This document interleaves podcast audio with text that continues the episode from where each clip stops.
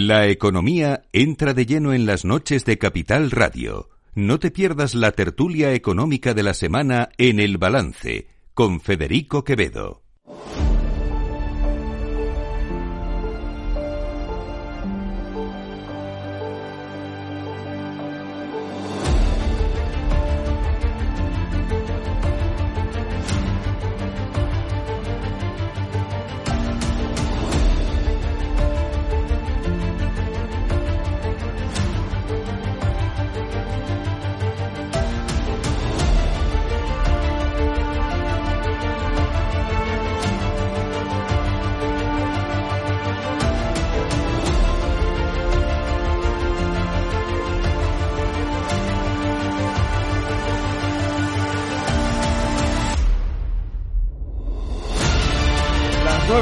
Una hora menos en las Islas Canarias, en la sintonía de Capital Radio, llega el momento más esperado de toda la semana, que es nuestra tertulia económica. Hoy con José Luis Moreno, buenas noches. Muy buenas noches. Fernando Pinto, buenas noches. Buenas noches. Creo que al otro lado de la línea telefónica tengo ya Santiago Sánchez, buenas noches. ¿Qué tal? Buenas noches. Y también tengo a Judith Arnal. Buenas noches, Judith. Pues a Judith no la tenemos. No, pero Judith la tenemos, tiene que desconectar el, tiene que conectar el, el, micro. Judith, ¿ya? Buenas noches. Muy buenas. Ahora sí, Judith Arnal, buenas noches. A ver, que José Luis Moreno ha dicho, os pongo deberes, quiero hablar de fondos europeos, que es un tema que a Santiago, por ejemplo, no le gusta nada. Bueno, yo si queréis, por, por introducir el, el, tema, es que ayer hicimos el Ecuador. El Ecuador de los fondos europeos, llevamos tres años mm. y teóricamente nos quedan otros tres años. Entonces, eh, la Comisión Europea ha publicado un balance, un balance ha hecho una estrategia que yo creo que tiene que ver mucho con el momento electoral en el que estamos de elecciones europeas, donde no, no se moja mucho y además mm, no, no concreta cómo va la, la evolución en cada, en cada gobierno, en cada país.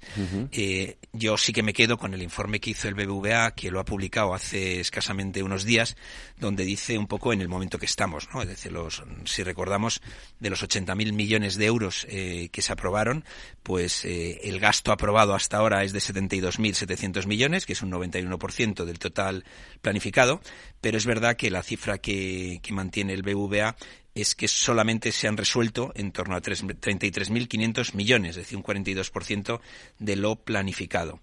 Estamos hablando al final en cifras grandes de cerca de 12.500 contratos ya en marcha. Eh, los beneficiarios son en torno a medio millón, 500.000. Sobre todo eh, el paquete, que esto ya lo, lo, conoce mucho Santiago, del kit digital y el proyecto y el programa MOVES de movilidad eh, eléctrica. Y bueno, ya es momento también para empezar a, pensar en lo que es la evaluación y la justificación de los fondos, porque si dejamos la evaluación y la justificación para el final, pues en algunos casos eh, igual se tienen que devolver. Con respecto a, a si llegan o no llegan a las pymes, pues esa es la queja. La queja es que no, no está llegando a las pymes. Eh, es verdad que hay puntos muy interesantes del plan, todo el tema de los 12 PERTES están muy bien, eh, digamos, repartidos en temas eh, prioritarios. Y con respecto a los datos generales, el dato que ha hecho público, el, digamos, la oficina de la Europea, de la Comisión Europea en, en España, es que más o menos estamos hablando de un 6,6% del Producto Nacional Bruto a precios constantes de 2021. Somos el tercer país en el que más impacto van a tener estos fondos. Santiago. Bueno, es que José Luis es muy optimista en cuanto al impacto que van a tener los fondos. Yo, si, si tenemos que ceñirnos y ahora entraré en detalle, al principio de adicionalidad que tienen que cumplir estos fondos o las inversiones que se financian con estos fondos para ser más correctos, si tenemos que atender a la no financiación, salvo excepciones de gasto corriente que tienen que tener estos fondos, pues también me surgen dudas. Y los supuestos que está utilizando la Comisión Europea, y esto Judith también sabe mucho, porque el, el Banco de España muchas veces cuando hace sus estimaciones utiliza el supuesto de el máximo aprovechamiento de los fondos, la máxima eficiencia que cumplan estos dos requisitos que estoy haciendo. Y evidentemente ese escenario de máximos o de, máximo optimismo es en el, que, en el que se mueve la comisión. Dicho esto, dicho esto. Eh, comparto mucho lo que dice José Luis. Se trata de un informe intermedio que cumple el reglamento eh, de los fondos europeos, del mecanismo de recuperación base concreto, el artículo 32, que, en su, que marca perfectamente la fecha en la que se tenía que producir esta evaluación intermedia. Y, en, mi opinión, señala, eh, creo que es, un análisis muy global, ¿vale? Es un análisis generalista, en mi opinión. No, no entra al detalle de, esos aspectos que a lo mejor nos gustaría conocer a los que seguimos la, ejecución de los fondos europeos, ¿no? El detalle de cada país, cómo lo está haciendo cada país, cómo podemos comparar de manera homogénea eh, la eficiencia que está demostrando cada país en la ejecución de los fondos europeos y eso pues no tenemos los instrumentos adecuados y este informe no entra en ello. Sí que señala algunos aspectos que yo creo que son comunes quizás más acentuados en el caso español, pero sí que son comunes a lo que se está dando en el conjunto de la Unión, es decir, hay un retraso en, el cumplimiento de los hitos. Eh, el informe de los, de los expertos, de las auditoras externas, señalan el problema de cogobernanza, los problemas que se están encontrando eh, las administraciones en sus diferentes escalones para asumir todo el, engranaje burocrático y administrativo que requiere esta gestión, tanto en, en, lo que tiene que ver con auditoría, como control, como procesos. Eh, señala también, pues, eh, esto que estábamos hablando, ¿no? En términos de eficiencia y eficacia, pues, que, hay mucho que abordar todavía y, el potencial de crecimiento que, puede suponer sobre ese escenario inercial donde no están presentes los fondos, pues bueno, en mi opinión, queda un poco en entredicho por estos supuestos que os digo, ¿no? Que, que realmente cuando bajas al detalle de las licitaciones, de las inversiones que se están financiando, pues te encuentras que, son unos supuestos que, que en mi opinión, pues no, no están no están eh, eh, lo suficientemente mm, fundamentados. La cogobernanza se señala también en el informe y yo creo que esta es una, lo hemos comentado muchas veces, ¿no? La debilidad que supone dentro del plan español o de la implementación del plan español el hecho de, no haber trabajado una buena cogobernanza y una buena, eh, pues eso, trabajo compartido al final para diseñar las inversiones que se adapten a los territorios, pues ese trabajo con las comunidades autónomas y con el sector privado y el impacto en las pymes como indicaba José Luis, lo pone, lo pone encima de la mesa este informe y esto es otro problema que también es común, pero que tenemos en España. Es decir, de, si más de 300.000, 330.000 aproximadamente de los beneficiarios son kits digitales, pues es complicado. Y con respecto al MOVES, pues mm, basta escuchar a ANFAC eh, hace escasos días cómo pide que por favor se reajuste el MOVES porque no está respondiendo ni en tiempos ni en, ni en capacidad burocrática ni en cantidad a lo que necesita el sector de la automoción para abordar esa transformación y esa transición energética que, tiene que ver mucho con la movilidad. Y en líneas generales, pues, pues esta es mi visión del, del informe que, que, ha presentado la Comisión Europea. Eh, yo creo que viene a construir pues ese relato que tiene que servir, ¿no? Pues para que se diseñe un, lo hemos comentado muchas veces en la tertulia, ¿no? La necesidad de inversión que tiene Europa para afrontar los riesgos geopolíticos en los que vivimos y contar con un instrumento estructural que yo creo que todos deseamos, ¿no? Que, que, impulse la inversión, pues para que eso ocurra, pues eh, este programa tiene que ser un éxito. Yo creo que esta, esta, este informe no entra en las cuestiones más críticas, se queda por arriba y contribuye a, pues a, no poner piedras en el camino de la construcción europea y de ese proceso de inversión. Pero en mi opinión, y ya con esto termino, eso no debe ser nunca incompatible con la transparencia, la rendición de cuentas y una buena evaluación del gasto público, porque sin eso, pues hacemos un flaco favor al conjunto de los europeos. Judith. Sí, eh, bueno, yo, em, en mi opinión, es que el paquete que lanzó ayer eh, la, Comisión Europea es un paquete em, muy eh, positivo en cuanto a, la valoración ¿no? que hace la, Comisión Europea del estado de implementación de, los, eh, eh, de los fondos, ¿no? de los fondos Next Generation EU. De hecho, se ha llegado al Ecuador en el periodo de Next Generation EU, pero no estamos en el Ecuador ni en términos de fondos desembolsados en general, en toda la la Unión Europea. De hecho, España es uno de los países que va más avanzados en, en términos de, desembolsos, con más de un 40% de las, de, las eh, de las transferencias. Pero eh, se detecta que estamos por debajo del 50%, tanto en hitos y objetivos cumplidos como, por supuesto, en desembolsos. Y aquí lo que hace la Comisión Europea es relacionarlo con toda la carga administrativa que sufrieron los eh, Estados miembros durante el año 2023 por tener que revisar los planes nacionales de recuperación para incorporar el capítulo de Repower EU. Por cierto, Alemania es uno de los cuatro Estados miembros que no ha enviado el capítulo Repower EU. Eh, y em, y también pues para incorporar eh, modificaciones a los planes nacionales de recuperación para tener en cuenta el shock inflacionista, ¿no? Entonces aquí la Comisión Europea lo que se, se, yo la veo como eh, muy eh, posibilista, ¿no? Diciendo que se va a acelerar la implementación de los planes nacionales de recuperación. La veo también insistiendo muchísimo en que em, este sistema basado en performance de los Estados miembros, perdón por el anglicismo, y en reformas e inversiones es em, eh, el camino que hay que seguir a, futuro frente a las certificaciones de Judith, hitos, hitos y objetivos. Sí, en eh, español. Sí, no, performance based, o sea, basado en, En, cómo, en, el cumplimiento, sí, en el cumplimiento de hitos y objetivos, ¿no? De, de los Estados miembros frente a, certificación de, de, gasto. Entonces sí que veo que la Comisión Europea realmente tiene un interés en lanzar una imagen muy positiva de eh, estos eh, tres primeros años de Next Generation EU. Podría haber planteado una modificación del reglamento del mecanismo de recuperación y resiliencia ya decidido no, eh, no hacerlo. Entonces, eh, sí que veo que no, el documento quizás se queda un poco corto, en mi opinión, en cuanto a lecciones aprendidas. ¿no? Básicamente lo que vienen a decir es que los Estados miembros tienen que mejorar sus capacidades administrativas, que ellos también tienen que aflojar con algunos requisitos que, mm, que, solicitan, por ejemplo, en materia de DNSH, reconocen que se han pasado. Y también un elemento que me ha llamado mucho la atención del informe es que eh, inciden en la importancia de que eh, el gobierno central eh, involucre a los agentes sociales, a los gobiernos regionales en, la toma de, de decisiones. Pero a la vez lo que dice es esto es una cuestión de cada Estado miembro, entonces apáñenselas. Es decir, tenemos que tener un marco en el que eh, todos estos agentes eh, sociales estén involucrados y agentes sociales, gobiernos regionales, etcétera, pero eh, no podemos obligar en cuanto a la forma en que esto se tiene que llevar a, llevar a cabo. Simplemente vamos a pedir resultados. Yo creo que esto emana básicamente de una limitación jurídica en términos competenciales, de que la Comisión Europea no puede forzar a los Estados miembros a cómo involucrar a sus respectivos gobiernos regionales y agentes sociales en estos temas, pero sí que creo que recoge el guante de que esta es una eh, cuestión eh, importante.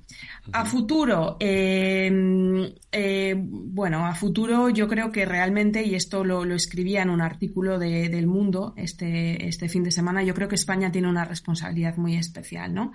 En cuanto al éxito del, del Next Generation EU, porque somos el Estado miembro que más transferencias va a recibir que puede llegar a recibir incluso por encima de Italia, 77.200 millones de euros frente a 69.000 millones de euros de Italia, que es el segundo Estado miembro que más transferencias eh, recibiría. Entonces yo creo que aquí, eh, y esto lo mencionaba eh, José Luis, el kit digital es un programa exitoso, de hecho es uno de los programas que destaca la Comisión Europea. La Comisión Europea selecciona un programa por cada uno de los seis pilares que tienen el mecanismo de recuperación y resiliencia y en el pilar de digitalización se destaca el kit digital y aquí yo creo que el kit digital se caracteriza por una colaboración público-privada máxima, pues 11.000 agentes digitalizadores, pero también otras entidades del sector público como la Cámara de, España, el Colegio de Registradores, etcétera. Entonces yo creo que es una lección que eh, tenemos que aprender a futuro, también teniendo en cuenta que tenemos que canalizar 84 mil millones de euros en, créditos y, por ejemplo, pensando en que eh, los avales públicos eh, funcionaron eh, muy bien durante la pandemia, por la colaboración entre el sector público y el sector financiero, creo que tendría mucho sentido aquí contar también con la colaboración del sector financiero para canalizar los créditos e incluso parte de las transferencias que quedan.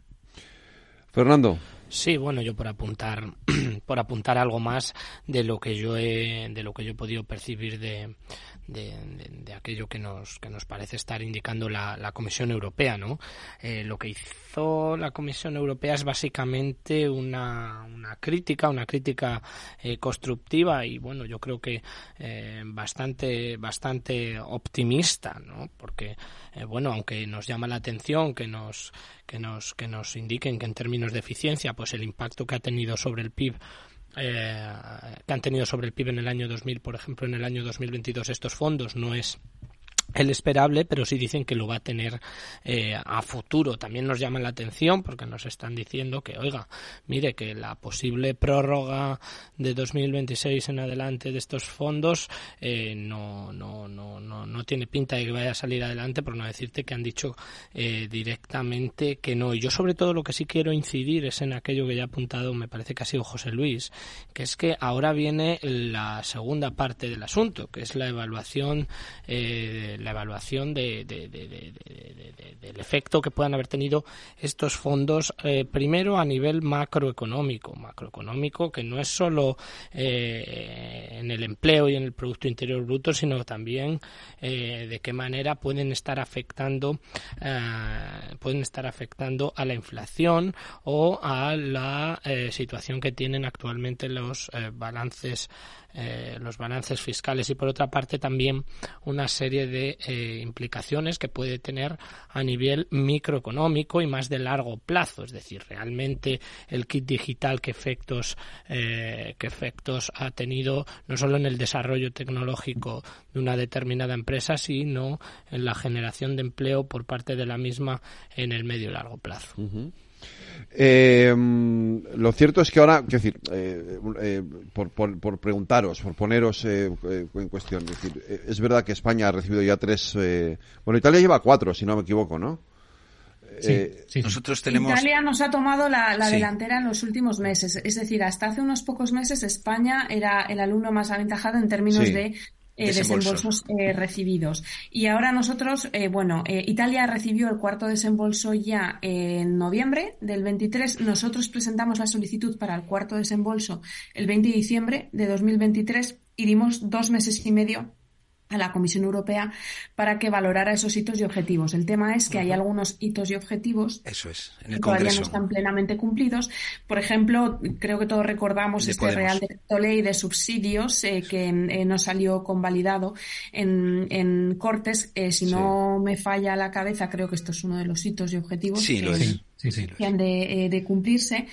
Y luego, pues, es que no solo es este cuarto desembolso, tenemos por delante el quinto desembolso que tiene una gran parte ya de, inversiones más que de reformas, pero una de las reformas es eh, la del sistema fiscal, que no es un tema eh, menor. Entonces, eh, bueno, yo creo que va a requerir elevadas dosis de, pericia política, que esto salga bien. Yo confío en que saldrá bien, pero, ah. pero vamos, que... Ahí, sí, ahí Judith, Judith, lo marca muy bien y es que la debilidad política del gobierno actual en el, en el Parlamento actual, pues hace que no tenga el 100% de seguridad de aprobar las reformas. Además, como el gobierno actual pues no, no tiene voluntad de pactar nada con el partido mayoritario de la oposición, pues todo se le complica mucho más. El, efectivamente, esa no aprobación por cinco votos, me parece que fue, eh, por parte de Podemos, de un tema relacionado con el área de la vicepresidenta eh, de empleo, pues hace que, eh, me parece que es un desembolso de 9.000 millones, se esté viendo que en lugar de ser esos 9.000, de 10.000 sean 9.000. Es decir, se ha calculado ah, que el impacto puedan ser de esos 1.000 millones. Entonces, digamos que eso más o menos lo, lo podría solventar el gobierno, pero como bien ha dicho Judith, lo que viene por delante es muy complicado y sobre todo eh, pensemos que ya empezamos a ver eh, el momento que también se ha comentado de la evaluación. Es decir, es que eh, estos fondos que se han ido gastando no son como los fondos FEDER, FEOGA de toda la vida, donde alguien en la administración pega una firma y entonces se ha cumplido. No, estos son hitos y objetivos que hay que contrastar. Entonces aquí pues va a estar la intervención, bueno, primero van a estar los subsecretarios, luego va a estar la intervención, eh, luego va a estar la intervención y la IGAE, que va junto, el Tribunal de Cuentas, luego la Comisión Europea, el Tribunal de Cuentas Europeo. Es decir, nos preparamos ahora, eh, una vez que tú tienes eh, los fondos, la justificación de los fondos, que va a ser, desde mi punto de vista, mucho más compleja que la propia ejecución en algunos casos. Santiago.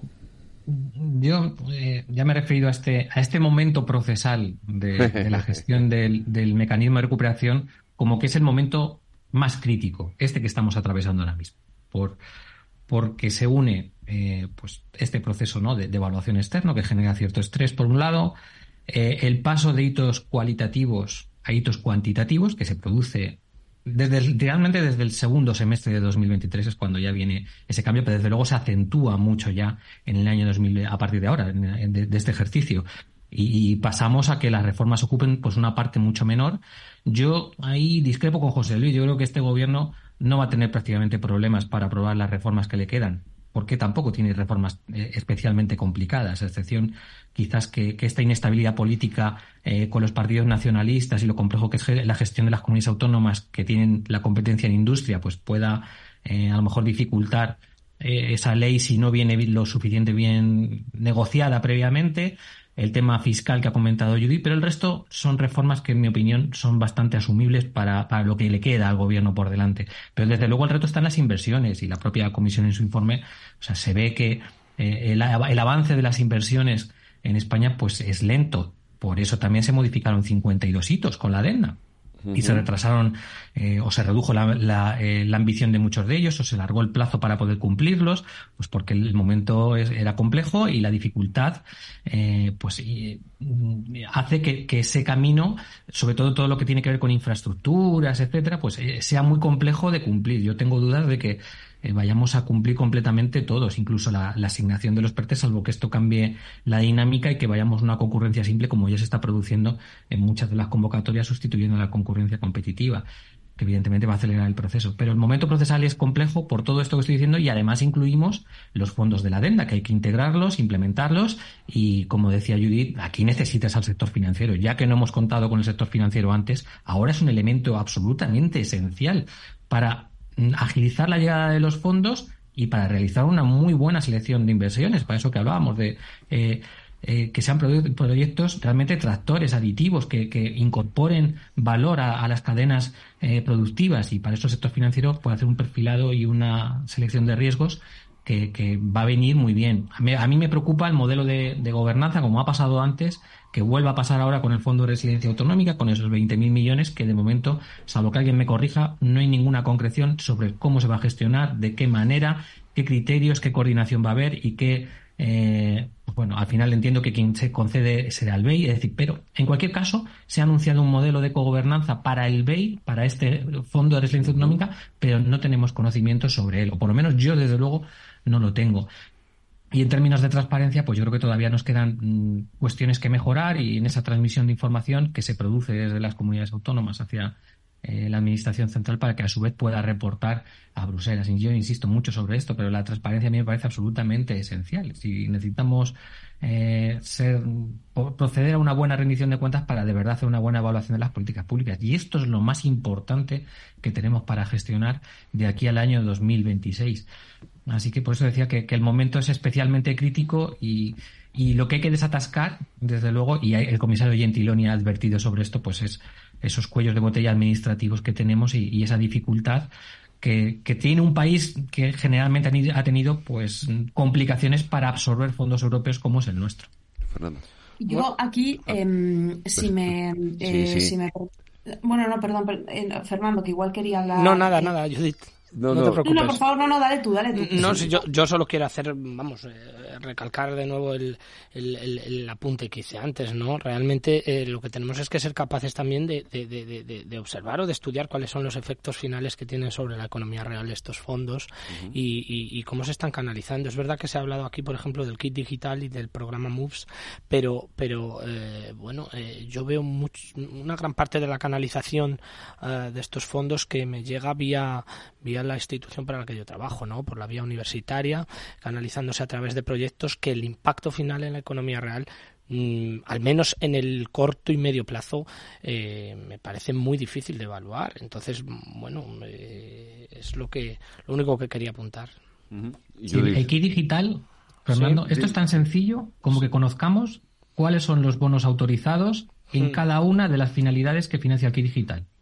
Y si esto es conforme se nos transmitió, o por lo menos la información que yo he dispuesto de ella eh, de hace unos meses, y las tres, las tres eh, principales líneas que reciben solicitudes es eh, páginas web, gestión de redes sociales y gestión de procesos, eso no es transformar digitalmente. Claro, claro, claro.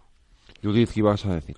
Sí, no, eh, a ver, aquí lo que yo quería decir es que estoy totalmente de acuerdo con eh, Santiago en la necesidad de que haya eh, transparencia, eh, pero no solo transparencia ex post, sino transparencia ex ante. Y esto es algo en lo que yo he incidido mucho porque cuando se comparan los fondos europeos con el Inflation Reduction Act, todo el mundo dice, bueno, es porque en realidad en Estados Unidos se están utilizando créditos fiscales en lugar de de eh, subvenciones, ¿no? que es un proceso mucho más eh, largo.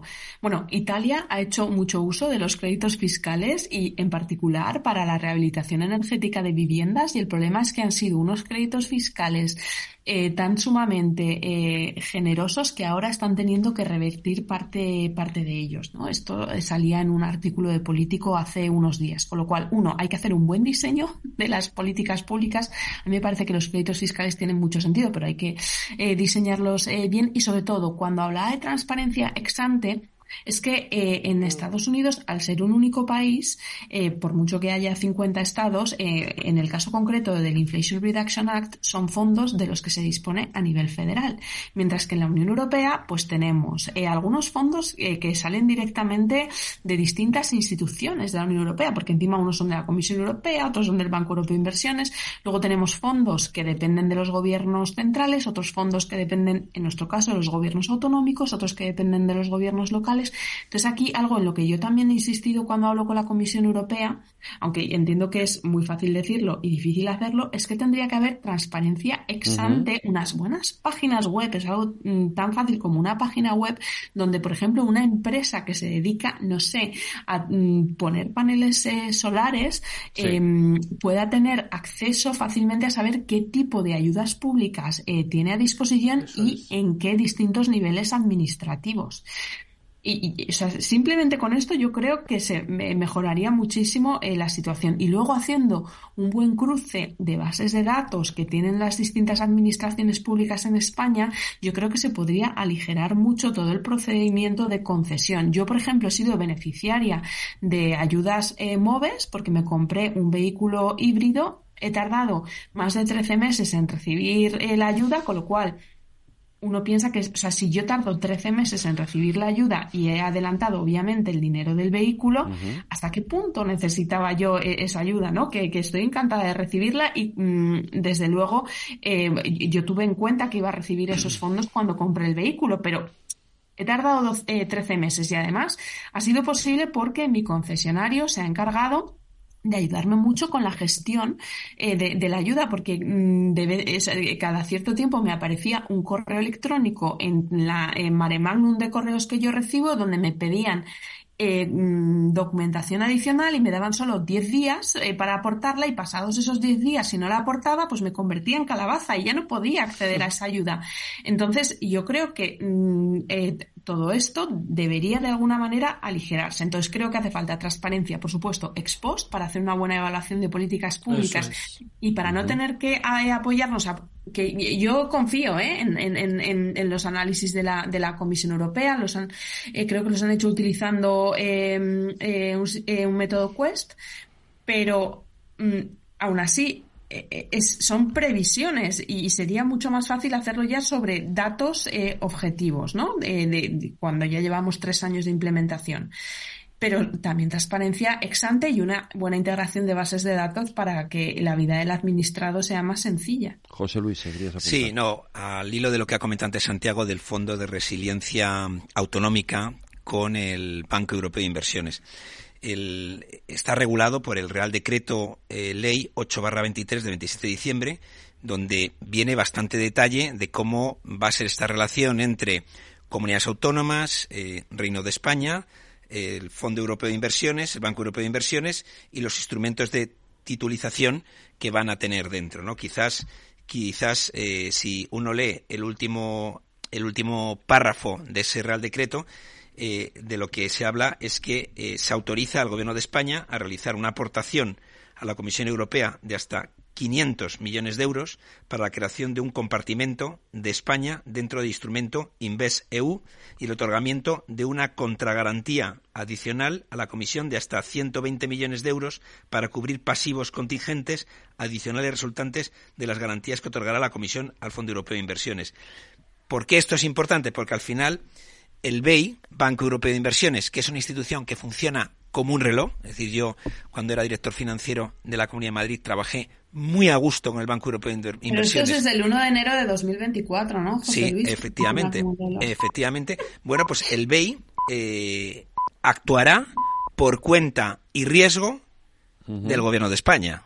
Es decir, va a ser un agente, pero el riesgo nos lo quedamos nosotros. Entonces, por eso es tan importante que haya esa cogobernanza eh, en el tema del BEI con las comunidades autónomas, porque al final, eh, pues son las comunidades autónomas las que, las que tienen que ver muchos de esos proyectos, cómo se han de financiar, y, lo mismo ocurre eh, con cuando el sector privado trabaje a través del BEI con, con la banca. Es decir, pero, pero es una oportunidad. Vimos que las condiciones son ventajosas eh, y, vimos que el, volumen es muy grande, son 20.000 millones de euros. Tengo una duda, José Luis. ¿Tú crees que va a haber apetito por parte de las comunidades autónomas para absorber 20.000 millones de euros en créditos de aquí a 2026? Sin duda. No tengo ninguna duda. O sea, el apetito de las comunidades autónomas a préstamos en condiciones preferentes es inmenso.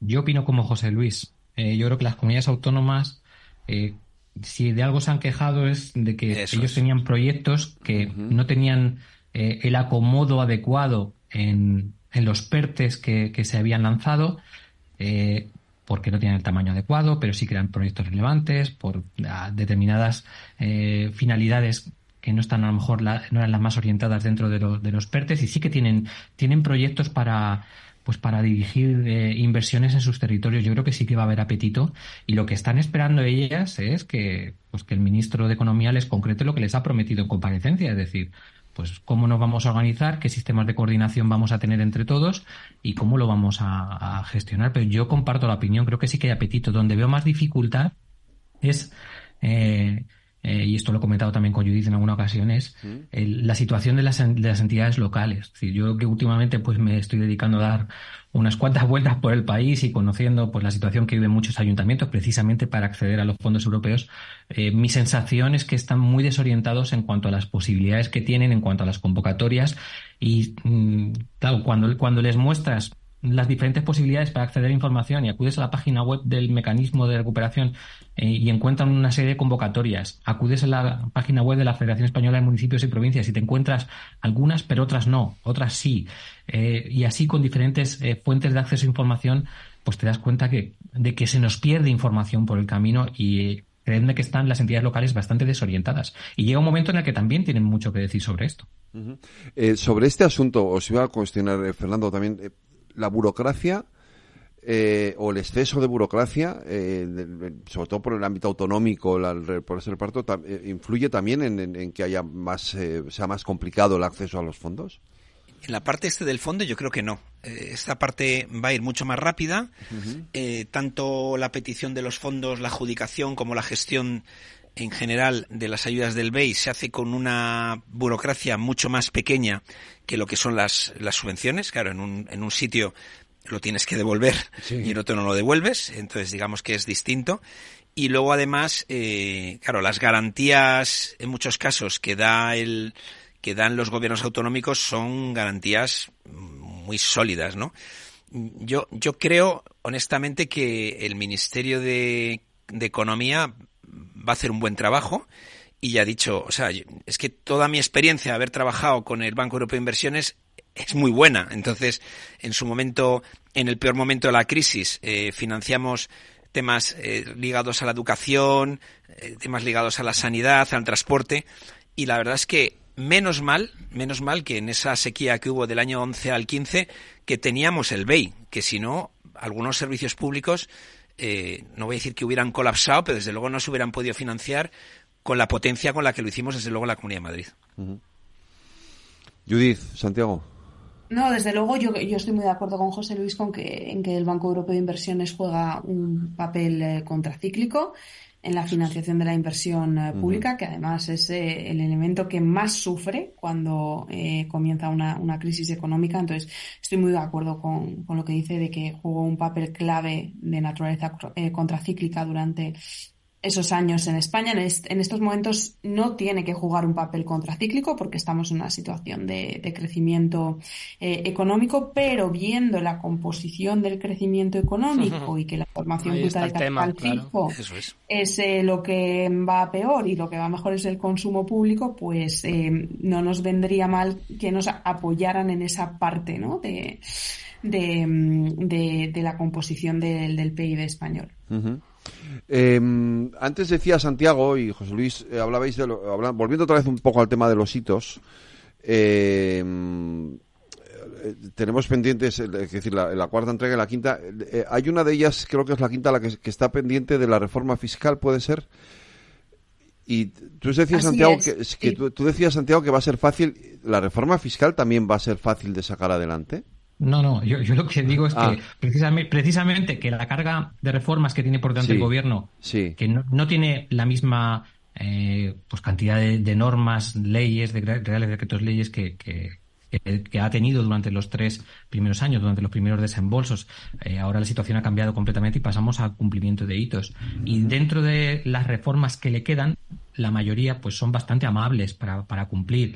Es decir, no, no, no es una, una parte muy compleja sí que veo o sí que puedo prever algún tipo de dificultad en, la que ha señalado Judith, la que tiene que ver con la reforma fiscal, y si no se hace un buen trabajo previo, donde puede haber alguna dificultad por la complejidad política que vivimos, donde eh, los territorios, pues es todo tan complicado, ¿no? Con los partidos nacionalistas independentistas, en, donde tienen materias transferidas o que, donde tienen materias en el ámbito de sus competencias, como es el caso de industria, pues decía, si no se hace un buen trabajo previo, pues a lo mejor sí que puede complicarse algo más. O sea, realmente como, como complicación podemos tener esas dos, pero es que si tú repasas los sitios del quinto desembolso, es que tiene proyectos de, electromovilidad, eh, rehabilitación de emplazamientos mineros, la ley de aguas, que sí que tiene que entrar, eh, la Estrategia Nacional de Autoconsumo, o sea, tienes cuestiones que no son eh, realmente complicadas y en el sexto pasa lo mismo, casi todos son pues líneas ferroviarias de cercanías, estaciones mejoradas con digitalización, restauración de zonas y ecosistemas degradados, cuestiones, son hitos, son hitos cuantitativos, pero leyes como tal, pues no tienes tampoco, no, quedan tantas. Eh, el grueso, yo creo que se ha sacado ya adelante. Sí, yo tenía aquí eh, delante mío el, documento resumen que ha publicado la, la, Unión Europea, la Comisión Europea sobre NextGenU, hablando de la parte fiscal y, viene pues básicamente eh, todo lo que tiene que ver con los impuestos, reducir el fraude y construir una Europa más verde. Entonces, básicamente aquí se habla eh, de evitar la evasión fiscal y el fraude que esto incluye eh, todo lo que tiene que ver con los pagos electrónicos, que se está haciendo ya alguna cosa, se está pidiendo mucha información a algunas plataformas de este tipo. Todo el tema de la lista, el listado de los paraísos fiscales. Eh, yo siempre que oigo hablar de paraísos fiscales me acuerdo de los infiernos fiscales, que son también mucho más, más, más duros. Eh, el implementar eh, una prohibición del doble uso del software, ponía aquí también el documento, y de introducir un valor de referencia eh, para el impuesto de la propiedad, ¿no? Es decir, son algunas de las líneas. Claro, el, el, gobierno va a aprovechar, hoy hacía, y esto ya es pues sumar algún tema, pues ha aprovechado para, para hacer impuestos que decía que eran temporales, hacerlos permanentes, el impuesto energético y el de los bancos. Y, y, se le rebota, con razón, una compañía tan importante como, como Repsol, donde dice que lo que está pagando en la actualidad de, de impuestos tiene que ver, eh, es mucho más de lo que paga en, prácticamente en sus, en sus nóminas. especie que decía el presidente Repsol, hablaba de 3.500 millones de euros que paga de impuestos eh, 38 tributos distintos. Bueno, pues a ver cómo, eh, cómo España gestiona la parte del, de la presión fiscal cuando, y con esto ya termino, un informe de hoy mismo de, de Juan de Mariana habla que de, los veintitantos países que ha analizado en nuestro entorno europeo, pues nosotros somos el segundo el segundo que tenemos la presión fiscal más, más importante, que hemos pasado eh, del 35 al 38,3 del PIB, del PIB, cuando el promedio comunitario en la subida es de 0,1, es decir, incluso dice que hay 13 eh, competidores que bajan la presión fiscal y habla de un estallido fiscal en toda regla. Bueno, pues eso es importante que lo tengamos en cuenta, que por eso digo que si la reforma fiscal que nosotros ponemos encima de la mesa va en la dirección de hacer menos competitiva nuestra economía con respecto a nuestro entorno y, el, propio estudio este habla de, cómo Portugal eh, nos está ganando la batalla, pues, pues la verdad es que va a ser, va a ser un problema esto, ¿no? Bueno, yo por, por, por, por coger el guante que ha, que ha tirado de alguna manera José Luis con, con el informe del Juan de Mariana de esta mañana, eh, bueno, claro que somos los segundos en, presión fiscal, eh, en presión fiscal de, de, los 27 países, pero somos los segundos eh, por muchos motivos. Yo no tengo mucha fe en que se consolide una reforma fiscal que merezca realmente la pena. En el año 2022, y si uno mira el historial que tenemos, se pusieron encima de la mesa tres reformas fiscales. La primera, la reforma fiscal eh, hecha el libro blanco que encarga el gobierno a Jesús Ruiz Huerta Carbonell y que después de encargárselo y realizarlo por un comité de expertos eh, directamente se guarda en un cajón y se tira a la basura porque probablemente no decía todo lo que querían escuchar en ese momento. La segunda reforma fiscal que se propone es eh, la reforma fiscal propuesta por el Instituto de Estudios Económicos que como para el gobierno era un ente neoliberal pues directamente ya sabíamos que no le iban a hacer caso y luego había una reforma fiscal de 19 páginas, reforma fiscal o panfleto de Podemos, en el cual directamente no aparecían ni siquiera las operaciones matemáticas, simplemente subidas de impuestos indiscriminadas. La presión fiscal en España, yo tengo una cosa clara porque es lo que me dedico a estudiar. En España el impuesto de sociedades lo tenemos al menos tres puntos por encima del óptimo de recaudación fiscal. El IRPF lo tenemos dos puntos al menos por encima del óptimo de recaudación fiscal. El IVA lo tenemos un punto por encima del óptimo de recaudación fiscal. Y aquí lo único que estoy hablando es de la relación que existe entre el tipo medio que pagamos de cada impuesto y la recaudación fiscal final que recibimos por este impuesto. No quiero citar aquí a, a porque parece que uno lo, lo, lo, lo tiene lo tienen desterrado, ¿no? Eh, esto unido a una reforma en la cuota, por ejemplo, de autónomos, eh, la creación de nuevos impuestos. Hoy, hoy me ha hecho mucha gracia porque esta tarde mm, he recibido un correo de un alumno proponiéndome un TFG, un trabajo de fin de grado, que consiste en poner impuestos a las personas que tienen perro.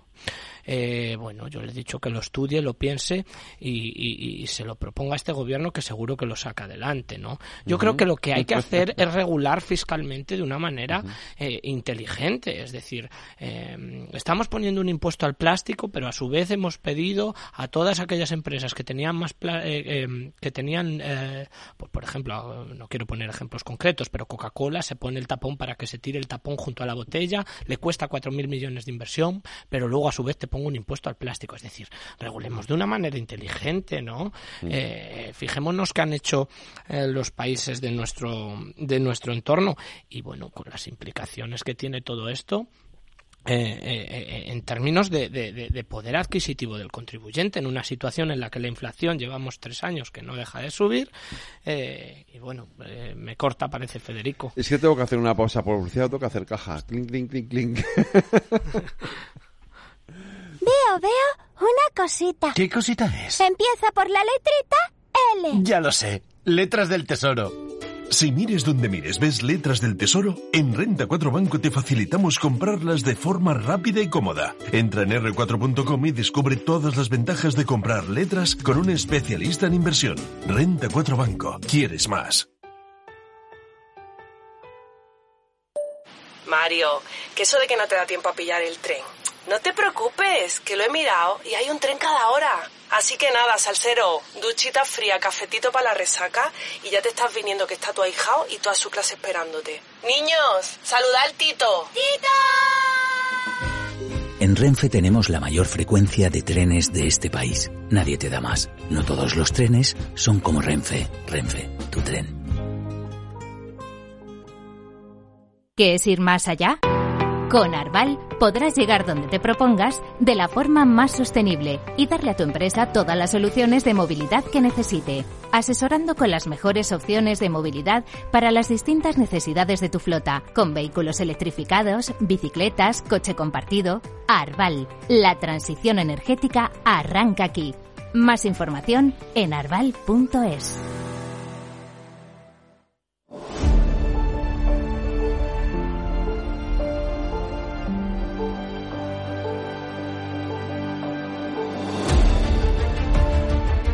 Bueno, antes de nada, antes de que sigamos la última hora de ese incendio pavoroso que está teniendo lugar en dos edificios en Valencia, es que hay ya 13 heridos. Seis de ellos son bomberos. Ha habido alguna imagen incluso bastante dramática. Nos lo contaba Paco Lloret antes de un bombero tirándose por un balcón. Me lo habían puesto evidentemente debajo una de estas camas elásticas. Eh, pero bueno, por ahora no hay que lamentar eh, víctimas eh, mortales. Eh, la UME ya está trabajando allí y se han desplazado hasta 22 unidades de bomberos para ayudar a sofocar este, este incendio. Hoy, hoy se han presentado los resultados de Repsol, José Luis Moreno. Sí, interesantes, ¿no? Sí, ¿Mm? sí, lo hemos, lo hemos visto eh, y, sobre todo lo que ha hablado el propio máximo responsable de Repsol de las inversiones eh, condicionadas al impuestazo, ¿no? Eh, lo ha dicho literalmente. Lo ha dicho él y lo ha dicho Ignacio Sánchez Galán, el, CEO de, Iberdrola, también en, un, en, un, en una rueda de prensa. Ante, además, esto ha sido ante, ante inversores extranjeros, creo. Es así. Es que cuando, cuando nosotros hemos dicho en este, en esta mesa que las decisiones políticas de impuestos afectan a futuras inversiones, es cierto. Y esto es un ejemplo de libro. Eh, igual que cuando se dice, no, estos impuestos los van a pagar las empresas, no los van a pagar los consumidores ni los clientes.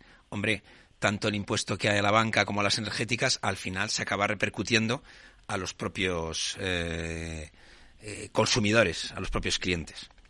Sí, bueno, efectivamente, lo que han apuntado hoy eh, tanto el, el, CEO de Repsol como el CEO de Iberdrola es que, bueno, tienen compromisos de inversión entre 2.000 y 3.000 millones de euros, me parece que era, no me acuerdo ahora mismo, las cifras las citaba antes eh, José Luis, y obviamente, pues eh, pierden muchos incentivos cuando les tratas de, de, poner impuestos a mayores, en este caso, de, un impuesto que ya todos ellos, ya todos ellos tienen que pagar. En este caso, además, no se trata de empresas de reducida dimensión, que puedan estar sujetas en el impuesto de sociedades a determinadas condiciones eh, de benevolencia. Al final tienes un 25% de tipo eh, en sociedades que tienes que contribuir y que a su vez tú lo que estás generando es un clima ¿no? en el que, eh, pues, a mí no se me ocurre otra cosa que llamar a esto de, las ocurrencias, bueno, pues, pues, pues a los hijos del populismo, ¿no? Están ya no contra la economía, sino que van en contra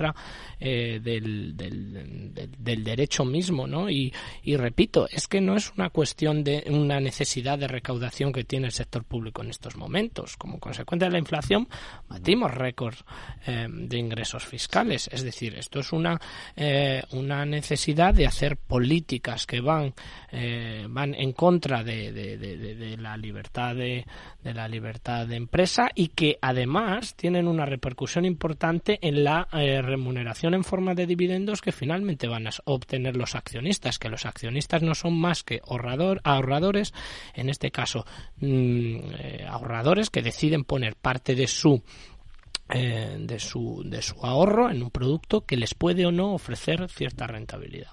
Judith eh, Santiago.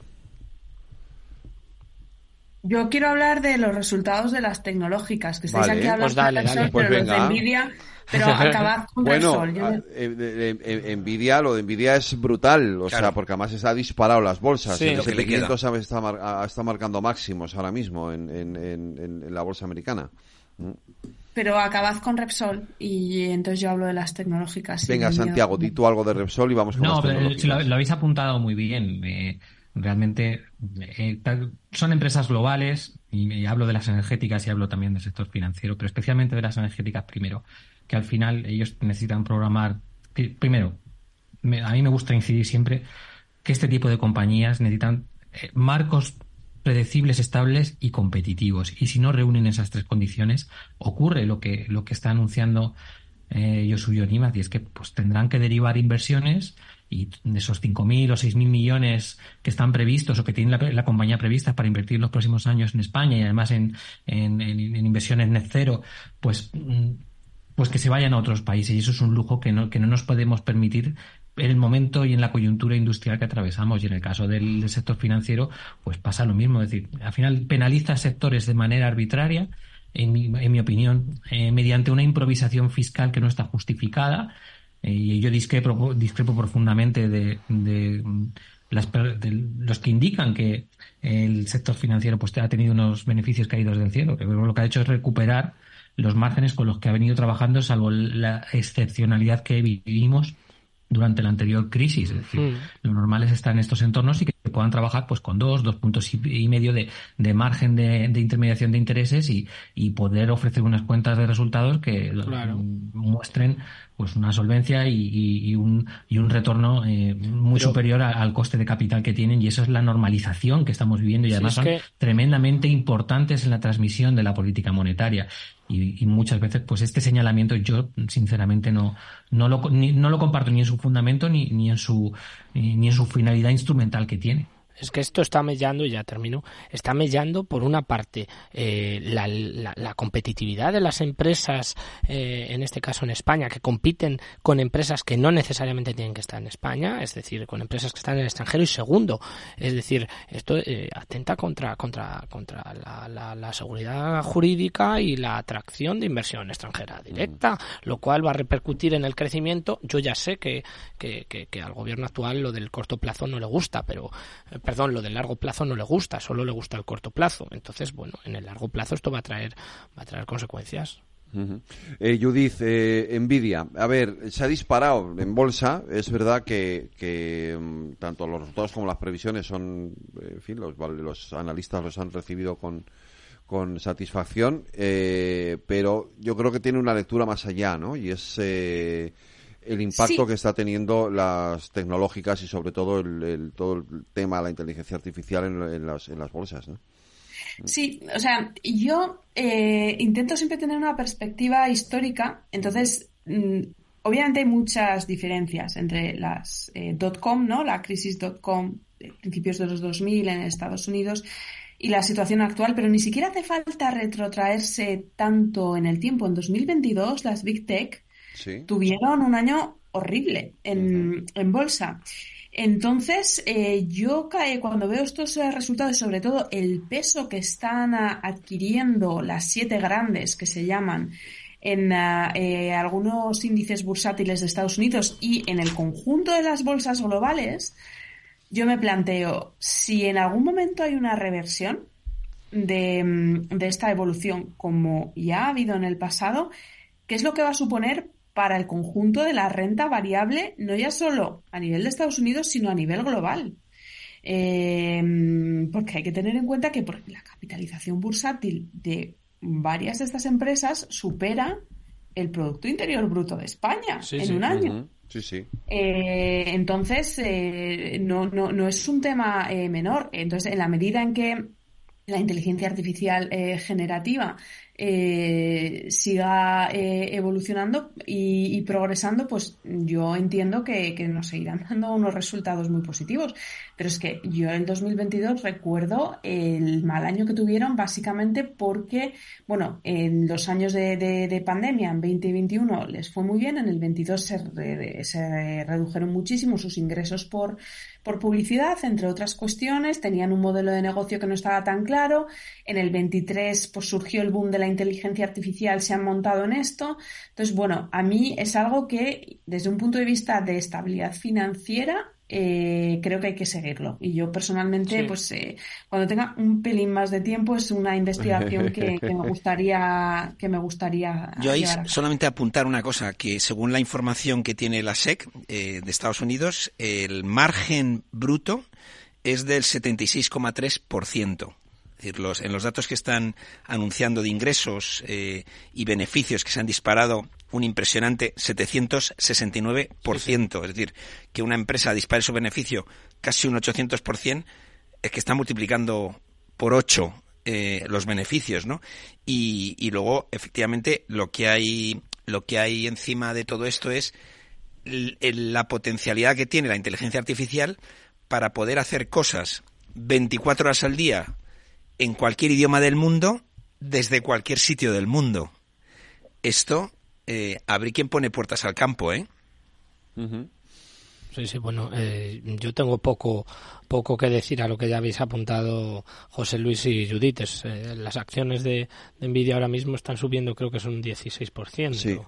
Entonces, eh, bueno, pues yo creo que también es el resultado de una apuesta de riesgo durante estos años de inversiones en, en, en, inteligencia artificial y que, bueno, pues, pues que tenemos que seguir y tenemos que estudiar. Pero es que están subiendo todas, ¿eh? Porque están subiendo a más. claro, arrastran unas a otras. Las siete, las siete están subiendo. Es que miran de ellas, sí. sí. Pero es que Nvidia que ha subido casi un 50%, menos más, un 50%, solo de, de, de, en este año. Y, es una empresa fundada en el año 93, lo digo también. Que ¿Cómo? Es que... es que no sé si os acordaréis o lo habréis vivido de cuando uno empezaba a comprar ordenadores, buscar las tarjetas gráficas de Nvidia, que yo sí, sí, ¿verdad? es lo que me venía a la memoria enseguida. Sí, sí. pero, pero vamos, que en el último mes un eh, 200%, eh, un 1000% en los últimos 12 meses. O sea, esto eh, tiene pinta de que, de que es un rally que no, que, no, que no va a parar. No, lo preocupante es lo que dice Judith, efectivamente, que este ah. texto es que, que, no sea una burbuja, ¿no? Es lo que tú vienes a decir, eh, Judith, Hay que seguirlo de cerca. Eh, sobre todo una burbuja sistémica, porque burbujas las hay pues, por doquier. El, el tema es la, eh, que puede arrastrar eh, eh, si esa consigo si esa burbuja se, se pincha dado el elevadísimo tamaño en términos financieros que están alcanzando estas empresas y lo que suponen en el principal mercado de renta variable mundial que es el de Estados Unidos.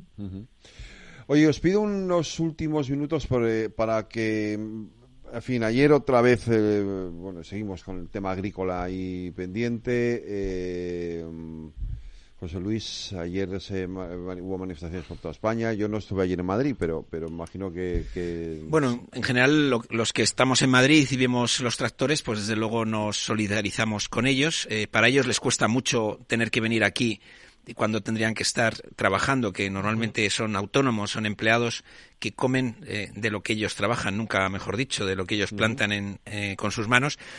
Es muy importante que el Ministerio eh, de Agricultura se lo tome en serio. Es muy importante que defienda eh, lo que están pidiendo los agricultores desde mi punto de vista es, es muy sencillo, ¿no? Por un lado, que esa transición tecnológica eh, vaya más lenta porque el cuaderno este tecnológico es un problema para muchos de ellos. Eh, piden que lo mismo que se les pide a ellos en lo que ellos plantan y recolectan, se le pida a los terceros países que introducen esos mecanismos aquí y luego eh, piden una cosa que está en la ley, ¿no? Que no les obliguen a vender por debajo de lo que les cuesta producir.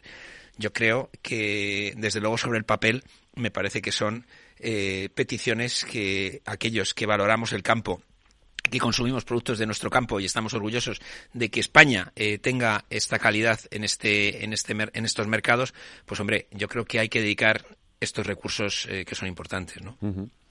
Pues está alcanzando tanta importancia el tema, si me permitís, desde la perspectiva europea, que hoy he estado en una mesa redonda, era básicamente un diálogo entre otro chico y yo sobre eh, el futuro de la Unión Europea en el marco de las próximas elecciones. Y se permitían preguntas del público y varios eh, nos han preguntado acerca de qué nuevas comisarías creemos que se, que se van a crear y para mi sorpresa, hay gente que espera que se cree una vicepresidencia ejecutiva de alimentación. Nos han preguntado nuestra opinión. ¿Creéis que tal? Y entonces yo en el primer momento me ha, sorprendido un poco, pero claro, luego eh, he parado un momento a reflexionar y digo, mira, esto es importante desde el punto de vista de la autonomía estratégica. La alimentación es uno de los puntales, ¿no? Para mí, junto con eh, eh, sanidad, tecnología, alimentación y energía, ¿no? O sea, esos son cuatro puntales muy importantes de la autonomía estratégica abierta. Pero claro, con todas las protestas que están teniendo lugar a lo largo de toda eh, Europa, pues no me extrañaría que se tratara de em, eh, unificar todo en torno a una comisaría de, food, lo llamaban, ¿no? De alimentos. Santiago, unos segundos. Comparto lo, lo, que ha comentado José Luis y lo que ha comentado Judith. Entiendo las reivindicaciones absolutamente del, del sector agroalimentario y lo que no espero es que nos pasemos de proteccionismo que pueda ser contraproducente y perjudicar exportaciones de otro tipo de, de productos españoles que son muy importantes. Pero desde luego, en los tres puntos que ha señalado José Luis son absolutamente esenciales y yo creo que todos coincidimos en ellos. José Luis, Fernando, Santiago, Judith, eh, gracias por acompañarnos. Un abrazo, cuidaros. Gracias a ti. Buenas noches, gracias.